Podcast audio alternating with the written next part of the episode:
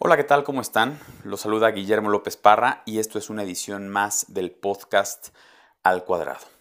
Estamos en medio de la pandemia generada por el coronavirus y verdaderamente estamos atravesando un momento muy complejo porque todas nuestras actividades se han movido. Estamos haciendo las cosas de una manera diferente. Realmente todos somos nuevos en esto.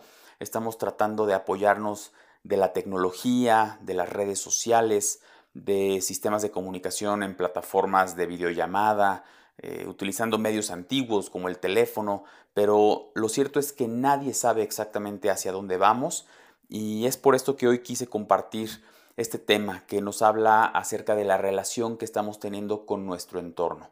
Y para empezar quisiera, quisiera definir lo que consideramos el entorno, que es todo aquello que no soy yo. Y podemos hablar de personas en donde tendríamos que hacer un énfasis en, los diferentes grupos a los que pertenecemos, familiares, mis relaciones de pareja, hijos, amigos, eh, las personas con las que convivo en el trabajo, en donde podrían entrar compañeros de estudio, si es que estoy eh, estudiando alguna maestría, alguna licenciatura, mis compañeros de trabajo, en donde encontramos a nuestros jefes, subalternos, colegas, pero también tenemos compañeros de grupos a los que pertenecemos en el ámbito social, clubes deportivos, eh, rotarios, que, he observado mucho en esta, en esta época. Y también tenemos eh, interacciones con elementos, con conceptos, que si bien no, no son personas físicas, influyen en lo que hacemos en el día a día. El tema de la economía, el tema del gobierno, que pudiera estar representado por personas, pero que a final de cuentas son conceptos muy grandes que nos hacen generar relaciones de dependencia importantes. Si nosotros logramos resumir todas estas interacciones, de lo que hablamos es de transmisión de información. Estamos enviando y recibiendo información que nos está haciendo pensar, reflexionar y también lo que nosotros enviamos pues genera reacciones y respuestas en otras personas. Ahora, ¿cómo se está dando esta comunicación con el entorno? Bueno, la primera, pues evidentemente son los sentidos que tienen por objeto el, que yo tenga una percepción de tal o cual suceso, persona, comportamiento, pero también la, manera en que hacemos esta transferencia de información, pues es muy diversa.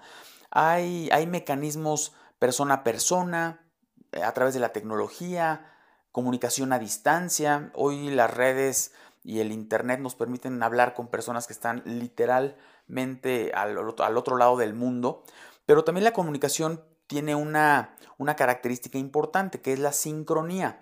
Podemos hacerlo de manera sincrónica, en donde a través de una llamada, una videoconferencia, una plática presencial, pues estamos eh, compartiendo información en el mismo momento, lo que da la oportunidad para hacer cambios inmediatos, dar retroalimentación eh, y es una comunicación mucho más ágil, aunque también tenemos la comunicación asincrónica, que es cuando las dos personas que se comunican de la relación con otros grupos de personas o conceptos más complejos, tendría que partir del análisis del sistema en el cual se está dando la comunicación.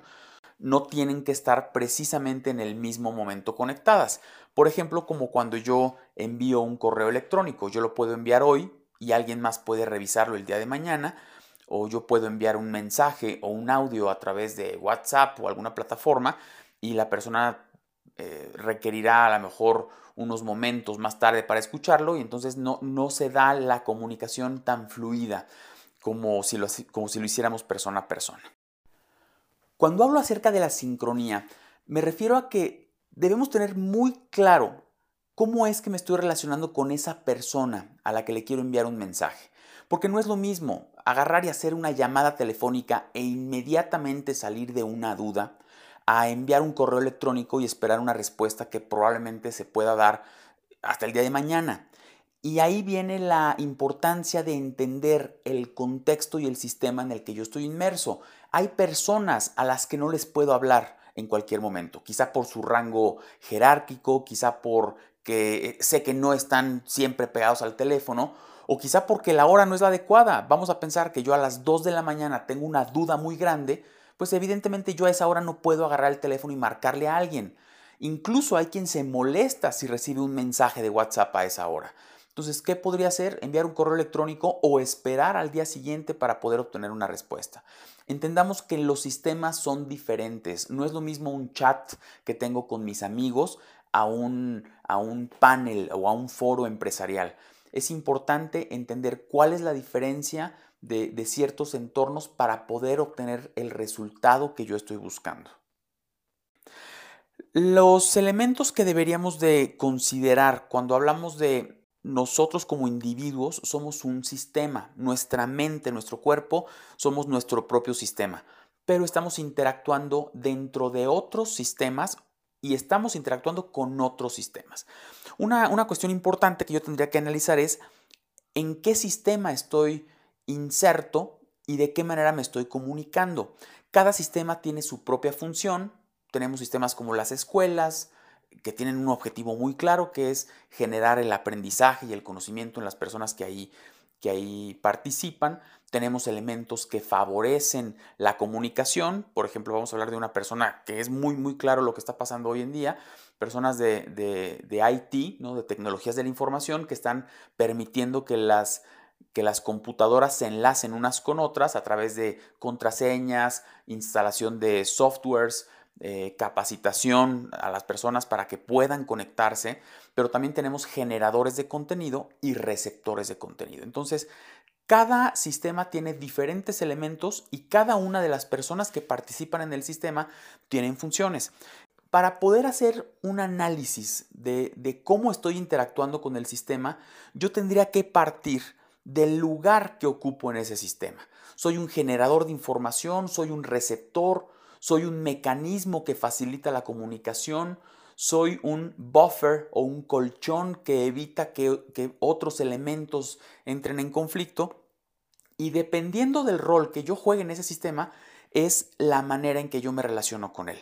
Por ejemplo, vamos a pensar en el tema de la familia tenemos diferentes roles, ¿no? Hay, gente que funciona como proveedor, hay otros que, que, funcionan como transformadores de esa proveeduría o de esos insumos que llegan a, la familia. Vamos a pensar, llega un sueldo, alguien tiene que administrarlo, alguien tiene que tomar decisiones de en qué se va a gastar y también hay consumidores. Tenemos, por ejemplo, que es el caso más común a los hijos, que son los receptores de todos esos insumos o recursos y que también deberían tener algunas funciones, ¿no? Como la limpieza de sus cuartos, etcétera, etcétera.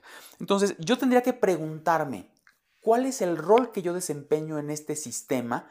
Y a partir de ahí, decidir cuál va a ser mi relación con los demás.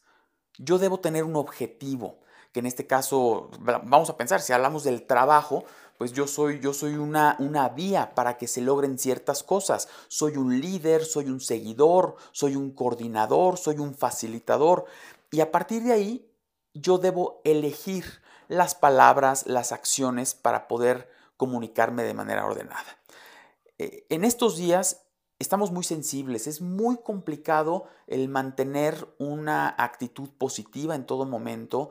Cuando, cuando no sabemos exactamente hacia dónde vamos, cuando nos cuesta trabajo entender los elementos o las herramientas para desarrollar nuestro trabajo, nos frustramos. Yo lo he estado observando de manera muy, muy fehaciente en diferentes personas, en empresarios, en mamás, en papás, en estudiantes, que no estamos teniendo la respuesta adecuada como, la quisiéramos. Eh, incluso sucede que, que pudiéramos haber bajado nuestro desempeño de manera considerable y esto afecta esto afecta porque los demás están esperando de nosotros una respuesta que si no se da en tiempo y forma, pues puede ralentizar a los demás. Entonces, las recomendaciones que yo tengo eh, en este momento para poder tener una interacción más adecuada con nuestro entorno es, primero, identificar el sistema desde en el que estoy inserto.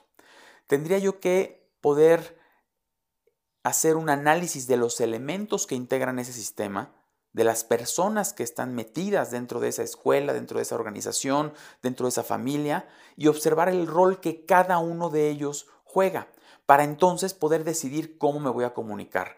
Vamos a... Me, gustaría poner otro ejemplo, porque que ahorita se me viene a la mente y no quiero que se me escape. El tema del liderazgo, yo siempre lo he comentado, para que exista un líder es importantísima la figura del seguidor. Si yo como seguidor no dejo que el líder haga su chamba, entonces va a fracasar.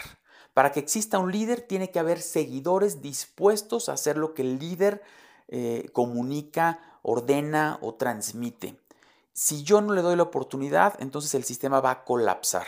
Y se viene una revolución, que es un cambio en el liderazgo, pero recordemos, pasa, pasa lo mismo. Si, si, el nuevo líder no logra hacer que los seguidores estén de acuerdo con lo que este está comentando, pues de nueva cuenta viene una revolución. Entonces, muy importante entender cuál es el sistema, el, cuáles son los participantes, cuál es el rol que yo desempeño en ese sistema, cuáles son mis objetivos y sobre todo entender cuál es el costo y beneficio de actuar y de decir ciertas cosas. Quizá yo quiero comentar alguna inconformidad, pero si eso va a generar mayor malestar en el sistema, pues valdría la pena considerar si lo voy o no, o no a decir. Es muy importante tener prioridades y comunicar en el mismo sentido de lo que yo quiero obtener. Hasta aquí la, comunicación, espero que les sirva un poco y eh, estaremos en contacto próximamente. Éxito.